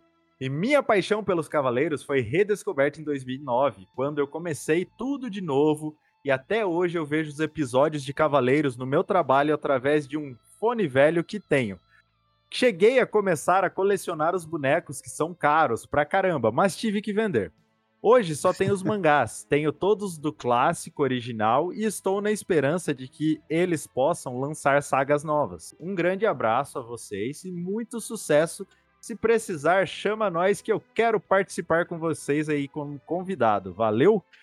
É, muita gente manda mensagem falando que gostaria de participar como convidado. Algum dia a gente pode tentar bolar alguma coisa aqui de para vocês participarem em áudio. Não sei se eu conseguirei fazer essa mágica, mas enquanto isso vocês podem ir lá nas lives que a gente faz no Jogando Underline em Casa, ou a gente faz lá no Instagram, podcast Cavaleiros do Zodíaco. Vocês podem ir lá e participar da live mandando mensagens. Não deixa de ser uma participação. Claro que é um negócio que, ah, não tô entrevistando, você não tá contando histórias é, grandes ali, mas algum dia vocês podem até mandar no direct, se vocês se interessarem, e falar: Meu, quero contar minha história para vocês ao vivo ali, vocês lendo na hora. Manda que a gente combina ali, a, a, avisa certinho: Ó, vai ser tal dia, tal horário. A gente marca lá nos stories para quem quiser aparecer para contar sua história. A gente vai fazer um cast daí só disso daí, você contando a sua história de Cavaleiros. Aí é um, um, você vai lá e participa ao vivo. Pode até a gente pode até tentar fazer um assim. Ó, enquanto estava falando, eu estava contando aqui. Já estamos sendo ouvidos em 34 países, velho. 34. Estados Unidos, Bolívia, Romênia, Japão, cara, 34 países. Então é legal aí mensagens como essa, né? Porque a gente vê na estatística aqui que vários países tem brasileiro ouvindo a gente, mas é legal quando você vê um cara falando, pô, tava aqui nos Estados Unidos no trabalho e achei vocês e tal. Fala também, né, Zé, que o dólar tá 5 para 1, né? Quanto que tá o dólar? Manda um, manda um dólar pra nós aí. o, o Zé quer. Galera, já falei, ele quer cumprir o sonho dele, galera. Manda, manda aí um dólar. Manda um euro. Ou 10. Um ien, um mandarim, sei lá. Não, mandarim é. é linguagem. Manda alguma coisa aí pra gente aí, ou vai lá ouvir na Aurelo, que já ajuda bastante. Deve ser muito bom, né? Você trabalhar ouvindo um podcast, no algo que você gosta e tal. Mandar um abraço pra Elia Júnior aí que tá nos States ouvindo a gente. Ô, oh, que chique, hein, Zé? Chique, chique. Nós é caipira, já chegando no mundo inteiro. Imagina. bom, nosso sotaque, né? Sorocabana aqui do interior de São Paulo. É, tem muita gente que fala do nosso sotaque também. Sotaque é só vocês que percebem. Pra mim, eu tô falando normal. É, só essa parte, só o seis que percebe, daí já fala o caipira mordendo o matinho aí, ó. É, é claro. Bom, o próximo sou eu agora, né, Zé? Vai. O, no o nome dele é difícil, hein? Matheus Timburibá. Ó, falei certinho, ó. Ele falou o seguinte: ninguém odeia mais a própria obra do que o Kurumada. Foi ele sabotando Last Canvas. O fim da saga de Hades em animação ele sabotou também. Prólogo do Céu ele sabotou, a animação 3D da Netflix, o filme 3D e aquela coisa horrível de forçar o traço dele e reeditar a história de Santiago, que no mangá tem um traço maravilhoso e uma história até legalzinha. Aí eu falei, né, ah, do, falei sobre o ego do Kurumada e tal, né? Aí o Matheus falou o seguinte: eu acho a mesma coisa. Parece que toda vez que alguém consegue fazer algo melhor do que ele consegue com a obra dele, ele tenta puxar o tapete mesmo. Essa é uma, uma teoria que cada vez mais eu começo a juntar os pontinhos e acreditar. Porque o Kurumada é muito venerado por ser o, criador do anime. Não, do criador do mangá, né? Que baseou no anime. E o anime e o mangá são as coisas que todo mundo fala, cara, são as obras primas de Cavaleiros, né? São tudo que veio de Cavaleiros, tal, todo sucesso veio do anime e do mangá. Então o Kurumada tem aquela aura de ah, o criador, tal, do anime e do mangá. Então tudo que surge depois, que é o Lenda do Santuário, live action, essas coisas da Netflix, o Kurumada, ele é um cara que ele tem poder de veto, ele tem poder de dar sugestão. Inclusive no live action diz que ele, o diretor falou numa entrevista que ele foi responsável por as armaduras terem que ser medievais. Então, é aquela coisa, parece que ele sempre tenta dar uma sabotada mesmo. O Lost Canvas, por exemplo, lá que tava fazendo baita sucesso, muita gente tava até falando, nossa, é melhor até do que o, o anime clássico. Daí, misteriosamente, não foi, né, foi descontinuado. A questão da, da saga de Hades também, que o Kurumada, ele próprio tirou o orçamento para investir no Ringue de Caqueiro, que era outra obra dele menos famosa, e daí ele tirou o orçamento da, da animação lá da saga de Hades para colocar no Ringue Caqueiro. E foi o que motivou também a treta dele com a Toei Animation tal, que ele acabou saindo, fundou a Kurumada Pro. Então, eu acho que tem embasamento essa questão do Kurumada sabotar toda a obra que poderia ser melhor do que o clássico, do que o anime. Ele mandou a foto do Kurumada assim, né, na estreia do live action e colocou assim: A autora de Santi achou elogiou bastante o filme no Twitter. Como ela era fã da série, antes de desenhar o mangá, talvez seja um bom sinal. Isso daí entra naquela coisa que, por isso que é bom a gente assistir o negócio e tirar nossa conclusão, Zé. Porque quando o filme estreou no Japão, antes do Brasil, tinha até crítico, né, japonês falando bem do filme, babando ovo. Aí a, autora de Santi achou, né, que ela é fã do Cavaleiros e tal, ela elogiando o filme. Então, acho que tem muita coisa de puxar saco, de puxar sardinha, talvez até umas críticas compradas. Não é puxar sacos, é a autora tá fazendo certo. Tem que fazer o network dela e tentar ludibriar o Kurumada pra ela continuar com, com, com, com a parte dela. Ela dá aquela lisada, né? Pra, pra tentar ganhar mais um pouquinho aí pra fazer o Santi achou, né? Continuar ali. É, mesmo ia falar uma porcaria de filme, não sei o que e tal. E o Kurumada fica bravo e fala, ó, oh, Santi achou, não vai ter mais, vou tirar é, o... Vou mudar a autora, né? Verdade. É, claro. Você acha que eu vou falar, ela vai ser sincera e falar que é uma porcaria? Jamais, Zé, jamais. Ainda mais que o Kurumada tava lá no palco, né, recebendo os atores, ela falou, ah, eu vou fazer meu... É, deixa eu me corrigir, né, Zé? Meu network aqui, né? Deixa eu fazer meu network, falar que é muito bom, tá? É igual aqui, ó. Detalhe, tá, galera? Detalhe. Antes de sair o filme, o Zé me mandou assim essa mensagem. Não, o pessoal apareceu lá no palco, o Kurumada apareceu. Puta, até me emocionei. Eu fui ver o negócio, mano. A, a mano. Não sei se ela quis dar de entrar no personagem do Gurad mesmo, passou reto do Kurumada. nem sabia quem ele era, mano. Na moral, eu acho que ela nem sabia quem era. Pensou que ele tava trabalhando ali, alguma coisa ali de sabe, funcionário, pá. Aí o Zé, não, me emocionei. Eu falei, ah, para, Zé. Pelo amor de Deus, bagulho fraco, me emocionei, sai fora. Pra você ver, Zé, a mulher ficou cinco anos trabalhando no filme, né? E não se deu nem o trabalho de ver a cara do autor para chegar no momento ali e reconhecer ele, pelo menos, né? ai, ai. Vamos pro próximo aqui, então. Andriotti, ela está falando sobre Quebra-Pau, que é o nosso outro projeto que a gente queria dar continuidade aí, mas a falta de tempo é grande. Temos alguns casts para colocar lá, só que a gente não tem tempo para editar. Então, ou a gente faz um, a gente faz outro, e a gente acaba focando mais no Cavaleiro, certo? Ela fala, deu risada aqui e falou assim que é bom, uns papo meio fumado. É.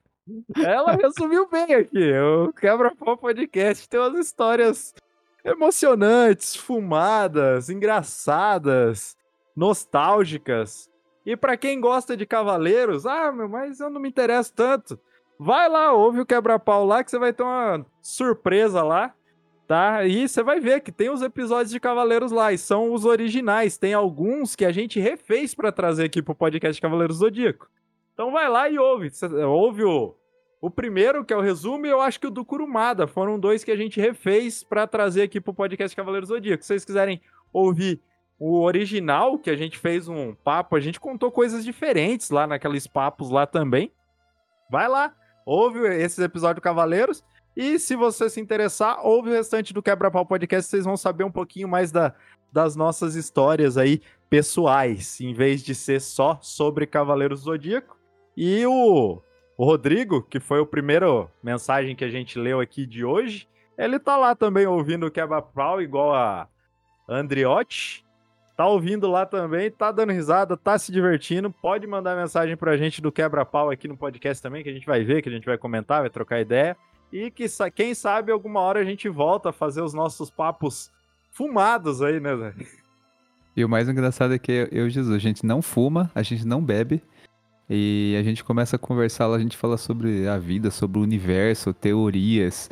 A gente viaja bastante nas ideias e às vezes a pessoa fala, nossa, mano, uns papos muito doido lá, não é possível que vocês estão sóbrios, né, falando. E é engraçado, Zé, porque você vai dar muita risada e tem de tudo lá. Quebra Pau Podcast, tem no Spotify, tem em torno de 40 episódios lá. E cara, você vai conhecer a gente mais a fundo, vai conhecer nossas partes de diversão, nossas partes de falar sério, parte emocionante. É um, é um podcast para se você gosta aqui do, da nossa dinâmica, eu, Jesus, eu e Jesus aqui no podcast Cavalo Zodíaco, eu acho que você também vai gostar lá do Quebra Pau Podcast, né, Zé? Com certeza, com certeza. Dá essa moral pra gente lá também, ouve lá na Aurelo lá. Pra, objetivo agora é atingir o sonho do, do Júnior. O próximo é do Moisés Fonseca. Estou ouvindo vocês agora. Nossa, muito bom. Cara, tô ouvindo todos os episódios. Descobri vocês esses dias. Qual o Instagram de vocês? Aí eu passei, né? Instagram ah, pessoal fala, pra ele. Fala o Instagram, Zé. Aproveita a propaganda. Aproveita. Não, é eu passei o Instagram. Vai? Ele perguntou. Vai, aproveita. É, galera, você que gosta de mim de Jesus aqui no cast, é, muita gente pede nosso Instagram pessoal, né, pra seguir a gente, nossa vida e tal. O meu Instagram pessoal é, é junior0018. E o seu, Jesus? O meu eu não sei, tá, galera? Então. ah, o do Jesus é o Henrique... meu acho que é Heriberto M, M, Heriberto Henrique MM, eu acho. Acho que é isso, sei lá. Coisa, assim. qualquer coisa segue eu. Aí depois é, você vai acabar no meu lá descobrindo Jesus lá. Mas Ai, é Heriberto Henrique MM, uma coisa assim. Pô, conversa, conversa no, no Cavaleiros mesmo lá. Por... Quem quiser contatar, vai no Cavaleiros que é mais fácil. Jesus é um cara mais reservado. Eu posto todo dia no Instagram lá, meu Instagram pessoal, minha vida lá, então coloca lá, arroba junior0018. Bom, o Moisés Fonseca fala aqui, ó. Tenho 35 anos, comecei a ouvir aleatório. Já ouvi uns 9. Ontem estava ouvindo o episódio dos momentos tristes. Júnior, você tem uma risada muito fofa. Olha, aí sim. Ó, dá risada fofa, Zé, vai. risada fofa é, ó. Eu nunca ter ouvido um elogio desse, né? Risada fofa, mas obrigado, né? A parte que me toca aí. Aí, ó, aí ele ó, continua. A risada tá aí pro seu, Moisés. Aproveite. Tem umas Aproveite qua... da, é. da, risada fofa aí do menino. Mas ele quer a risada de quem tá. Não, mas sem pera graça. aí. É, tô vendo, tô vendo. Tá, deve tá vermelho o menino lá. Isso que tá só lendo mensagem. É. Deixa eu só comentar aqui a mensagem. O legal que eu vejo, galera, quando o pessoal gosta, a galera meio que dá aquela maratonada, né? A galera é. sempre, não, comecei a ouvir vocês, já ouvi nove, outro já ouvi 22, ah, tô ouvindo vocês no serviço. Agradeço demais, galera. Obrigado mesmo vocês gostarem aí. E até agora eu tô esperando mensagem de hate, tá? Quem quiser mandar mensagem de hate pra gente, pode mandar também, que a gente gosta. Tem uma aqui que tá aqui pra baixo, você vai, vai, vai, chegar não, nela. Vai. A gente nem sabe se vai chegar, já estamos com uma hora e pouco de cast. Jesus amado. Vai fazer duas horas? Então vamos. Achei o canal de vocês por acaso e me fez ter vontade de assistir novamente. Fiquei ah. vendo algumas cenas no YouTube. Moro sozinho, então vocês estão sendo uma ótima distração. Então isso acontece muito também, né? A galera às vezes ouve o podcast, fica nostálgico e começa a reassistir o anime né, no YouTube ou na, na internet e começa a reassistir e acompanhar junto com a gente. Então é legal que a gente consegue também, não só o pessoal que é nostálgico, mas também trazer aquele sentimento nostálgico para uma galera que estava às vezes afastado da obra, né? E começa a reassistir, interagir com a gente e se divertir. Aí a mensagem aqui abaixo é do Alessandro, ele mostra, né, uma armadura assim de bronze feita por inteligência artificial, né, montada numa pessoa. E a armadura bem, muito bem feita, assim, sabe? Igual do anime, só que replicado, digamos, no mundo real, vai. Aí ele colocou assim: Quero ver fazer os movimentos com essa armadura. Me desculpem, gosto muito de vocês, mas tem que existir lógica. Se querem um filme estático, é só pegar cosplayers. Nem X-Men seguiu o uniforme original. Então é aquela coisa que a gente já falou várias vezes. Por exemplo, pode pegar os heróis da Marvel. Homem de Ferro. Tem cenas que eles colocam ali o, o ator vestido com a armadura. São cenas mais estáticas. Nas cenas que a armadura do Homem de Ferro tá lutando, aí eles usam computação gráfica. Aí você fala, ah, mas o Cavaleiros não tem orçamento para fazer computação gráfica do Homem de Ferro. Sim, não tem. Só que você pode pegar um personagem, em alguns pontos do corpo dele, você deixar verde. E daí você faz, por exemplo, faz a armadura de Pegasus, de um jeito que o ator consiga se mexer, mas você coloca, sei lá, só a ombreira, coloca a parte da perna, do braço tal. E o restante, nas articulações, você deixa verde e depois na computação gráfica você faz só essas partes que estão faltando da armadura. Então, formas de fazer tem. Inclusive, o diretor do filme falou que as armaduras do filme eram armaduras do anime, só que um pouquinho modernizadas. Aí o Kurumada falou: não, não quero assim, eu quero armadura medieval. Aí os caras tiveram que jogar tudo fora e fazer aquela armadura horrorosa medieval, né? Então não é questão de que. Ai, tem, não dá para fazer. Eu queria, Zé, sabe que tá lembrando aqui, aproveitando que você fala disso aí, sabe o que eu queria? Lembra aquele primeiro pôster que saiu do Cavaleiros? Era o Seiya com uma armadura, só que, tipo, meio escuro, Lembra. assim? Uhum. Eu queria. Hoje eu me arrependo de ter achado aquela armadura feia, velho. É, porque você não sabia o que vinha depois, né? eu não sei o que vinha depois, mas eu acho que aquela armadura seria mais próxima da original, seria mais bonita. Seria assim. Olhando aquela silhueta lá do pôster e tal. E o Alessandro aqui é gosto, é gosto, né? Ideia é ideia, né? Mas hoje em dia eles têm como fazer. Não ia ser uma luta estática, igual você tá pensando. Daí que nem você falou, nem os X-Men seguiam o uniforme original. O X-Men não seguiu o uniforme original porque era outra época. É, eu não vou contar a história do X-Men aqui, que eu sei uma história. Eu sei a história do X-Men, por que eles não usaram os uniformes originais, mas não vou, vou contar aqui, porque não tem nada a ver. Mas era outra época, era outra ideia. Tanto que hoje em dia, a Marvel, né? Hoje a gente sempre segue referência da Marvel, porque a Marvel que vem forte, hoje tá decaindo um pouco, mas veio muito forte nos últimos anos aí com, com o cinema de herói. A Marvel, ela traz os uniformes muito próximos dos originais. E eles fazem, porque dá para fazer. Hoje em dia, com computação gráfica, as técnicas que tem hoje em dia, dá para mesclar aquele efeito mais mais básico, né? Mais o efeitos práticos que a galera fala, dá para para mesclar, mesclar aqueles efeitos práticos com com computação gráfica. Então não tem, não tem desculpa para ter saído aquela armadura. Desculpa tem, curumada, né? Mas não tem, não dá. Na nossa opinião, assim, não tem por que eles não fazerem uma coisa bem feita. A gente sempre dá exemplo de cosplayers tal.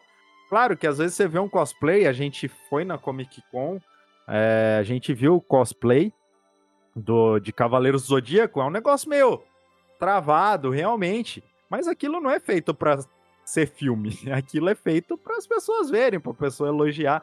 Num filme, com certeza eles conseguiriam fazer bem feito se tivessem vontade, se tivessem um fã lá que pudesse dar os toques necessários para sair uma obra legal, se o Kurumada não interferisse tanto, seria muito bacana. E você vai falar assim: ah, mas não tem dinheiro, aqui não tem dinheiro. A grana que gastaram no CGI daquelas naves que tem no filme, né, Zé? É Sim. É nave pra cá, é nave pra lá. Poderia ter. A Gurad não precisava estar naquele filme, por exemplo pagou um cachê de milhões pra Fenken Jensen, que é. ela é famosa, ela provavelmente ganhou um cachê milionário. Tira ela do filme, não precisava dela, não precisava daquele CGI do começo, não precisava. Você pode investir em outra coisa. Não precisava do Cassius, Cassius robótico, aquela armadura robótica no Cassius. Né, Zé? Aquele. Até aquele Kido ali que ele vai lá e se mata sozinho, jogando a bomba. atirando a bomba pra acertar na outra e ela sai correndo. É. Tipo, dinheiro jogado fora. Dinheiro não é desculpa. Só saber usar e ter bom gosto. Isso aí. Zé, você querer um hate? Ah, essa daí foi um comentário meio agressivo, né? Agora vejo de baixo aí. Comentário Não, não foi comentário agressivo. Não, não agressivo. É, que, é isso, que, isso que é bom, né? Que a gente não tem ninguém que odeie a gente, né, Zé? É uma, no é, máximo, assim, uma discordância. Foi uma discordância de é. opinião. Sim. Não foi hate. Não, que eu digo assim, um negócio mais. É, que nesse cara, ah, meio. Vocês querem armadura sem movimento? Você tem que existir lógica. Tipo assim, não é um hate, né? Mas é o mais próximo que a gente chega disso. Que bom, né, Zé? Porque o de baixo também. O de baixo, ele fala assim, ó. Ouvindo o podcast de vocês, que é o Fernando Gomes, né? Fernando Gomes Júnior. Ele falou assim, ó. Ouvindo o podcast de vocês, perdi a vontade de assistir o filme. Nós fãs deveríamos acreditar e dar moral pelo menos antes. Depois, se for uma merda, aí metemos o pau mesmo. Aí o Fernando Gomes, ele deu uma mensagem dando no meio da gente, né? Não foi que nem ele falou um hate, negócio tal, mas é o mais próximo que a gente chega num, hate é isso, né? Uma discordância um pouquinho mais veemente. E aí eu falei com ele respeitosamente, né? Eu falei, ó, na minha visão, a gente, como fã, não, não deve nada, sabe? Não deve, ah, deveria acreditar, dar moral. Não, a gente não deve nada. A gente aqui opta por ser sincero, então a gente analisa e fala se a gente gostou ou não. Quando a gente gosta, explica os porquês. Quando a gente não gosta, também explica os porquês, né, Zé? Nunca é uma coisa, uma crítica vazia. Na época que a gente tava falando do filme, a gente tava vendo o trailer, a gente não vai ficar elogiando uma coisa que a gente achou ruim, a gente não gostou. O que, que adianta eu ficar elogiando, daí depois é, acontece isso daí. A galera que trabalha lá em Hollywood, não, tá bom, tá legal, tá bonito. Chega na nossa mão, ah, velho, não tá, não adianta ficar elogiando, entendeu? Você tem que ter uma crítica construtiva, você tem que realmente falar o que você acha, tendo embasamento, né? Não pode também, tipo, só falar, ah, tá uma porcaria, não sei o quê. Não, a gente sempre falou, a gente sempre comentou.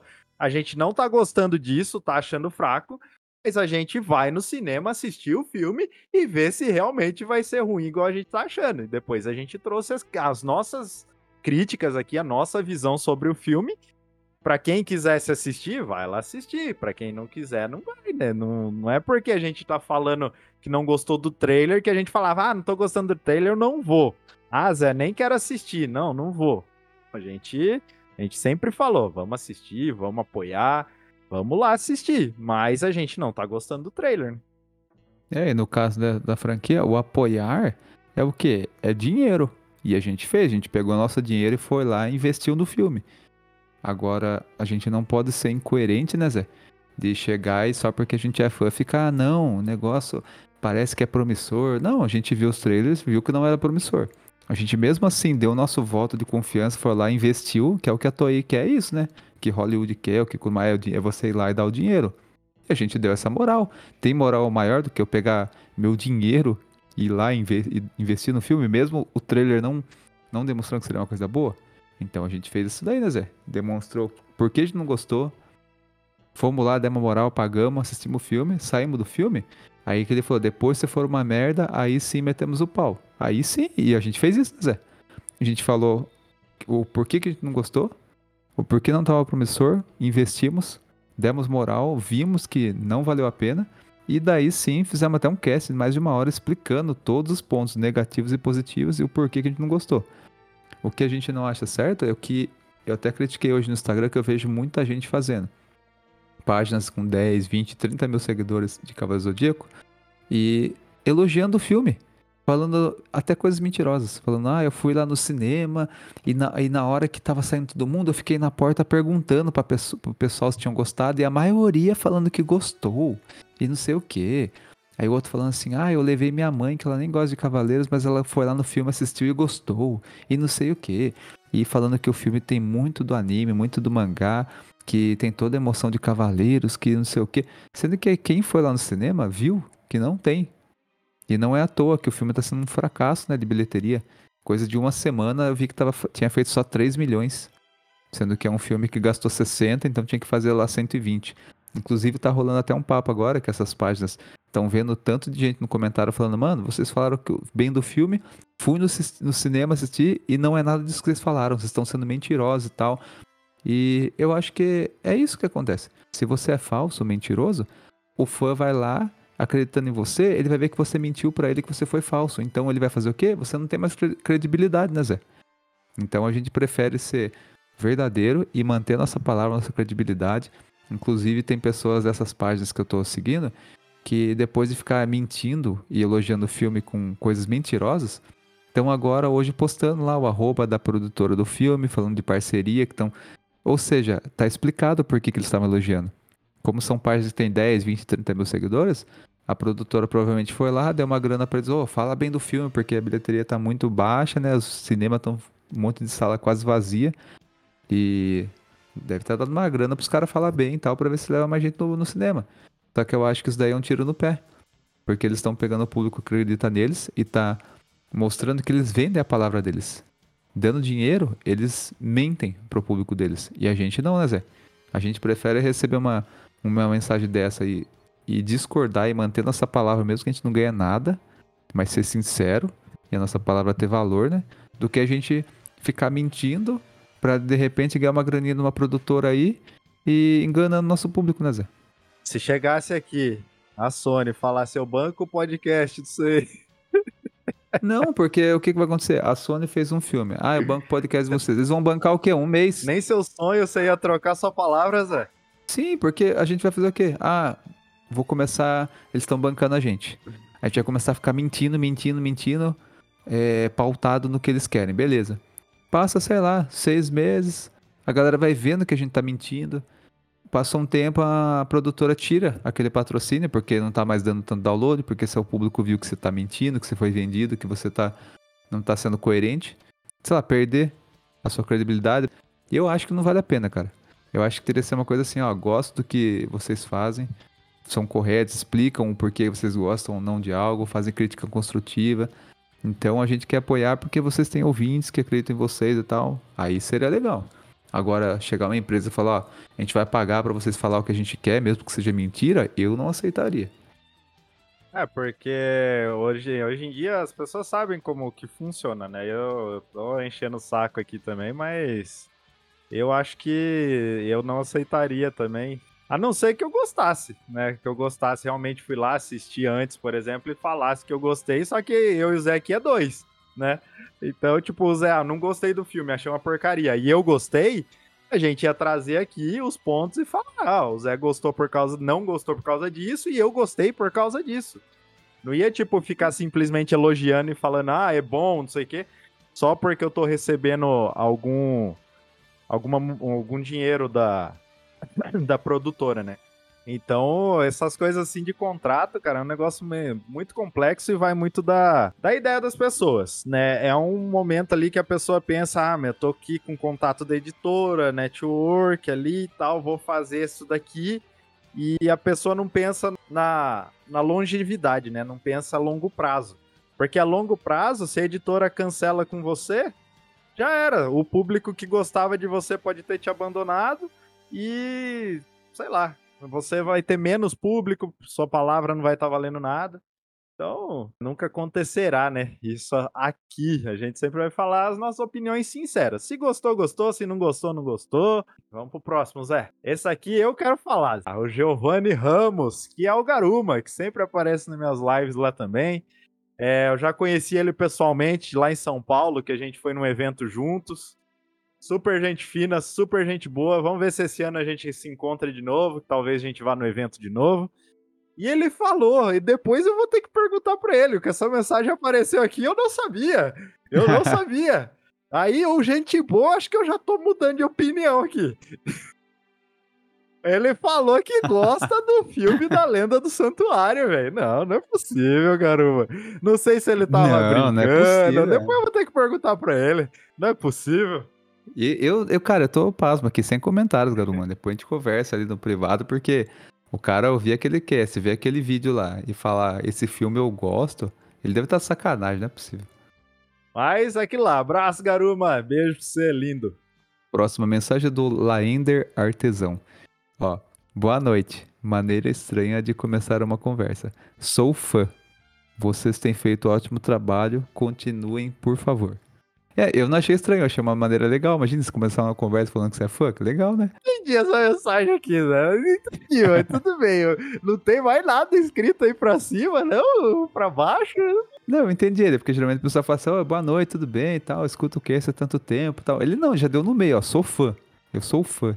Vocês têm feito ótimo trabalho, continuem, por favor. E colocou exclamação, ou seja, é um cara que curte pra caramba, ele já começou bem direto e reto, mano. Sou fã, continuem, ótimo trabalho. E aí, tamo junto, Leander, certo, Laender, tá. Certo. Boa noite, boa noite pra você também, Laender, boa noite pra nós já, obrigado pela mensagem. Eu não achei estranho, fiquei feliz, obrigado. Olá, Anderson Francisco. Fiquei emocionado por ser citado no podcast. Vocês merecem todo o sucesso do mundo. O arroba dele é Anderson underline 1984. Ah, tá. Agora que eu vi é o Andy, mano. Desculpa, Andy. Agora que eu vi que eu sei. Eu li Anderson Francisco, é o Andy, mano. Valeu, Andy. Obrigado, obrigado. Tem uma galera que eu tenho uma proximidade um pouquinho maior aqui, que a galera aparece lá na live conversar comigo, trocar ideia. Então, quem quiser, aparece lá, arroba jogando underline em casa. Vamos aproveitar o jabá aqui, tá? Vai lá, arroba jogando underline em casa, no YouTube, na Twitch, Instagram, onde vocês acharem melhor. Próximo, Luciano Serino. Sempre falo, dá na mão dos fãs com orçamento gasto nesse live action que eles fazem mil vezes melhor. Tem vários exemplos de live, de live action que ficaram muito bons. Street Fighter Punho Assassino, Samurai X. Street Fighter Punho Assassino, eu, se for o da Chun-Li, até que eu gostei daquele filme. Eu não lembro, tá? Samurai X é muito bom, realmente, concordo. Muito bom mesmo, ó. Uma adaptação de anime muito bem feita. Que vídeo que ele mandou, Zé? Você lembra? É aquele vídeo que mostra o pessoal na Grécia com cosplay, daí tem a Saori, tem os Cavaleiros de Ouro, e é uns cosplay baseados exatamente igual ao anime, tem até os Cavaleiros de Hades, assim. Então, é um vídeo que viralizou, né? Que a galera fala, mano, aí ó, os caras cosplay fazendo armadura igual ao anime, tá lindo, e você vai ver aquele filme horroroso, né? E a outra aqui, ele mandou uma um link do Facebook e falou aqui, ó. Essa página, além do administrador defender esse live action, parece que ele não gosta muito de quem curte Lost Canvas, que é outra obra-prima, porém inacabada. É. Aí eu pego gosto.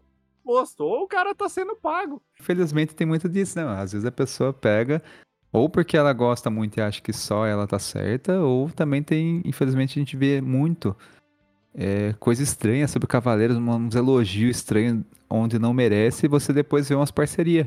O próximo aqui, ó, é o chefe Dias. Dias é o chefe, o chefe de cozinha lá? Isso, cara dono de uma rede de restaurante em Brasília. Pena que é longe. Pena que é longe, senão a gente ia lá e falar, ó, a gente do podcast aí tem um ranguinho aí pra nós, especial de graça aí. Já apareceu na live lá também, trocar uma ideiazinha. Gente fina, gente fina. Ele colocou assim, ó, as pragas não viram o exemplo do Dragon Ball Evolution. E o pior, os, os atores nem são tão ruins. Vão cagar em mais uma versão live action e justo com Cavaleiros. Mas o Kurumada tem a parcela de culpa também. Esse arrombado poderia muito bem barrar algumas coisas daí, mas só quer saber da grana. Daí eu falei para ele, sim, mas ele sempre deixou claro que a obra de mais sucesso dele é CDZ, mas não é a obra que ele tem mais carinho, né, infelizmente. Daí ele colocou que sim, não creio, até porque é o único trabalho que ele ainda está nativa dos outros mais antigos. Enfim, agora não tem mais o que se fazer, é torcer que não estraguem tanto. É, aí depois eu continuei a conversa, porque eu mostrei umas matérias, né? Tem matérias do Kurumada falando que ele é fã de boxe, então Ring Kakeiro, que é o favorito dele e tal. E parece que ele tem meio que uma mágoa, né? Porque Ring Kakeiro fez sucesso, mas não chegou nem próximo de Cavaleiros. Então, parece que ele gostaria de ser conhecido por ser o criador de Ring Kakeiro. Só que ele acabou sendo focado, nichado, né, como o criador de Cavaleiros. E como não é a obra preferida dele, é... parece que ele não tem tanto carinho pela obra. Pra ele é tipo um caça-níquel, né, mano? Ó, eu criei essa obra, eu gosto, sou grato por ser conhecido por ela, mas é mais venda de boneco. Porque o que ele gosta mesmo é ringue de caqueiro, que é do boxe, porque ele gosta de lutar boxe e tal, enfim. Sou piauiense. Minha cachorra se chama Saori. Aí ele fala, tem uns restaurantes aqui em Brasília, e daí eu moro aqui há muitos anos. Que ele não sabe como que ele descobriu o cast, ele não lembra. E ele já ouviu todos ou quase todos os episódios. Ah, uma curiosidade, Zé, ele falou que a cachorra dele se chama Saori. A minha filha, quando eu descobri que era menina, eu falei pra minha mulher, viu, o que você acha de colocar o nome de Saori? Aí minha mulher falou, não, Saori eu acho o nome bonito, porém ela não é japonesa, então vai ser estranho, né? A menina não tem nada de japonês e chama Saori. Eu falei, ah, não tem nada a ver, porque tem pessoa que não tem nada de, de inglês e se chama é, Arthur, é, sabe, tem um monte de nome inglês e outras línguas que é usado aqui no Brasil, né, Zé? Daí ela falou, não, nada a ver, tá? Daí ela já tinha vontade também de colocar Lívia, então é um nome que também acho muito bonito, né? Então acabou ficando Lívia. Mas eu dei uma sugestão de Saori ali, ó. E eu falei que se fosse menino, se fossem gêmeos, eu queria que chamasse Hipnos e Thanatos. E virou uma baita briga na família porque ninguém gostou. Todo mundo, não, que Hipnos e Thanatos. Eu falei, viu, mas tem um monte de nome grego assim que o pessoal hoje em dia tá, sabe? César, não sei o que e tal. A galera não gostou. Beleza, então eu faço igual o chefe Dias aí, ó. Ouçam e mandem mensagem pra gente pra aparecerem aqui também no Papo com Ouvintes. Próxima CDG Forja do Santuário. Aqui o Zé colocou um story que alguém fez, que é a, aquela armadura de Sagitário do começo do anime, sendo tipo ela mesmo no corpo de um cavaleiro tal. Aí o CDG Force da, do Santuário falou: não é feia, mas parece quase um Gundam. KKKK. Com certeza, eu também não achei feia, ela é bem bonitinha, bem ficou legal essa, essa arte aqui que fizeram, ficou massa. Mas ela realmente parece um Gundam, concordo plenamente. Lembra, lembra muito um Gundam. Sim.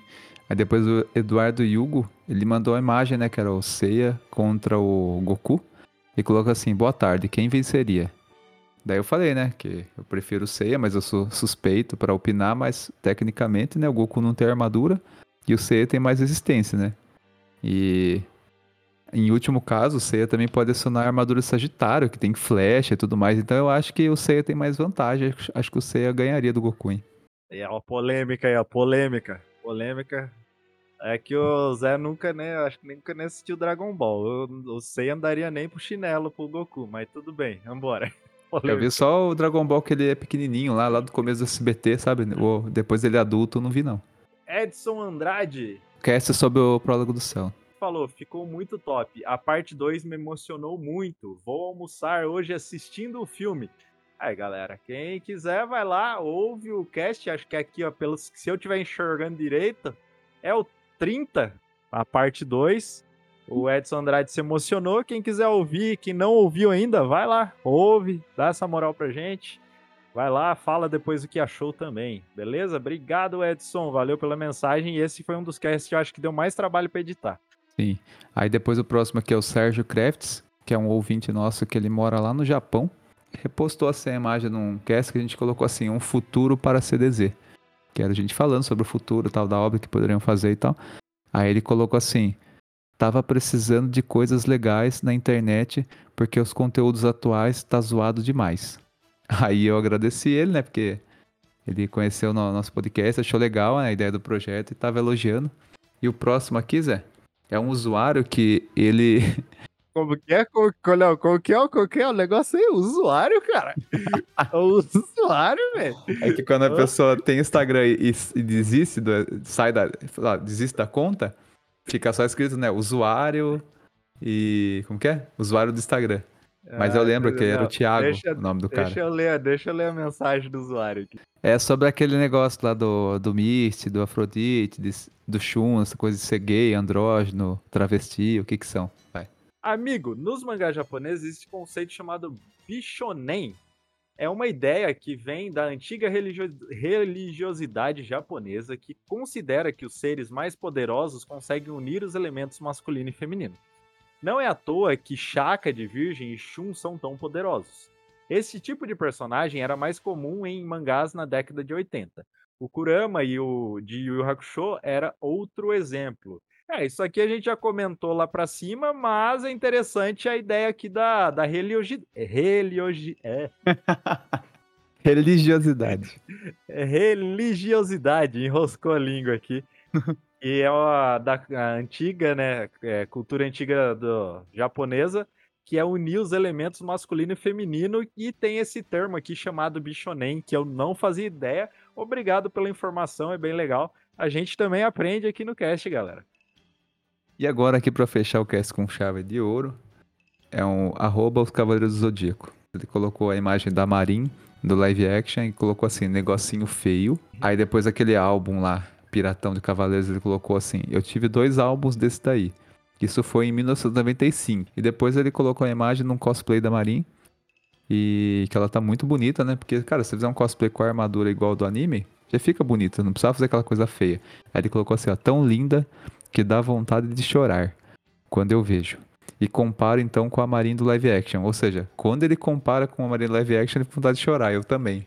Porque muito horrorosa aquela Marin. Parece o Bolívia Zica dos Impedidos, né, mano? Aquela Marin. Live action. Foi uma das partes que eu mais gostei do filme, aquela parte do treinamento do Seiya. As falas ali da Marin estavam até que condizentes, legais. Só que a roupa, máscara, aquilo ali não tava muito bom não. E a, que a imagem que o arroba os Cavaleiros Zodíaco mandou aqui, nossa, mano, bem bonita, bem feita, legal, cara. Ah, eu tô comparando que em cima tem a outra marinha, agora tem. Nossa, olha isso, cara. Ah, mas eu não, eu não tinha prestado atenção, mas eu, tem uma pirucona da, na marinha do filme, uma pirucona feia também. Horrorosa. Mano. Nossa, olha a outra, a da moça aqui de baixo, aqui, ó. Cabelo, ela tingiu o cabelo, tá bem bonitinho. armadura, tipo. É. Tá até brilhante, reluzente. Ela, máscara ali, não dá pra ver tanto detalhes da máscara dela, mas é provavelmente é bem parecida com o anime. Pô, mano. Ah, deu até tristeza mesmo a Marin do filme, velho. Aquela coisa, né? Os caras querem mudar, já quer mudar. Ah, não ficou bonita a máscara da Marin. Deixa ela sem máscara, então. Porque eles nem, eles nem falaram do conceito das Amazonas no, no filme, né? Do porquê que elas estão de máscara. Ficou apenas uma mulher com uma máscara horrorosa. É, pra quem não conhece, tipo, ah, por que, que ela tá de máscara? É. Nem sabe. Já que não ia abordar esse conceito, deixar sem máscara mesmo. Colocar uma atriz ali bonita e detalhe o cabelo. Em vez de gastar, sei lá, 200 dólares em uma peruca, gastasse 50 dólares numa tinta vermelha para atingir o cabelo da atriz, pronto. Ficaria bonito, natural, não ficaria aquela peruca feia. É que nem a gente falou, não é questão de dinheiro, é questão dos caras ter mau gosto e não saber gastar bem o dinheiro, né, Zé? Eu agradeço demais as mensagens de todo mundo, eu fico super feliz, dou risada, me divirto. Eu e o Zé conversa sobre mensagens aqui que vocês mandam também. E bacana, bacana demais vocês gostarem do nosso projeto, do nosso trabalho. E agradeço demais todas as formas aí que vocês vêm apoiando o canal, além das mensagens, além de ouvir Norelo, além de, de compartilhar com quem vocês acham que podem gostar do conteúdo do nosso podcast. Beleza? Vai lá, Zé. Esse podcast é uma forma de agradecer a todos vocês ouvintes que escutam e mandam mensagens, interagem com a gente. E também acaba virando conteúdo para até quem não mandou mensagem ouvir pode acabar divertindo, gostando aqui dos assuntos que foram tratados.